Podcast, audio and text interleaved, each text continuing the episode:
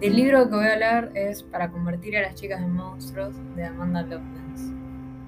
Este libro es una antología poética, son varias escrituras de esta autora que empieza escribiendo en Wattpad, que es una plataforma virtual para leer. Y tiene como tema principal eh, las relaciones tóxicas.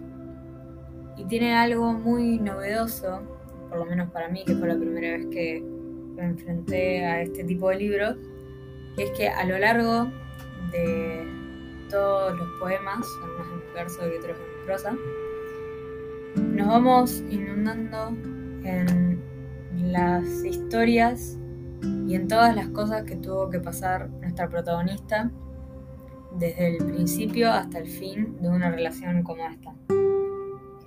Entonces nos invita a comprometernos con la lectura de una forma más personal porque tenemos la oportunidad de buscar la manera de acercarnos con cada palabra y ver desde un punto de vista subjetivo cada poema.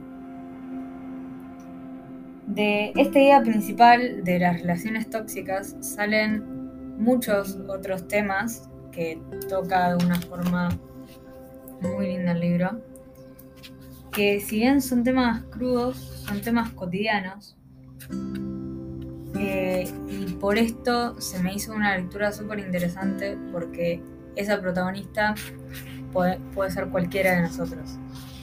Entonces nos invita a repensarnos a nosotros y a nosotros por los demás. Voy a leer algo que me llamó mucho la atención, que fue que al principio del libro, antes de empezar con la parte del poemario, empieza con una advertencia que dice, este libro habla de trastornos alimenticios, violencia a la pareja, autolesiones, infidelidad, alcohol, religión, heridas, fuego y quizás más. Recuerden cuidarse a ustedes mismos antes, durante y después de la lectura.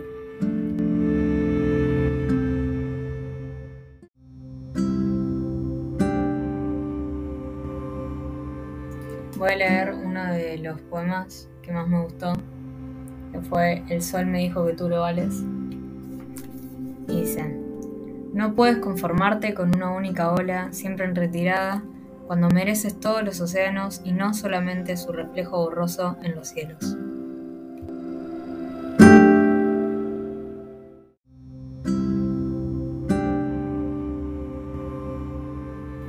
Otra cosa que siento que vale la pena destacar de este libro es la edición que tiene. Está acompañado de ilustraciones eh, con una estética minimalista que acompaña a la estética de todo el libro, que ayudan mejor y te pueden llegar hasta cambiar totalmente la interpretación que vos haces sobre el poema y hacen que si bien la lectura ya de por sí es súper ligera eh, y liviana, Así que te deje pensando mucho más y reflexionando con cada uno de los poemas.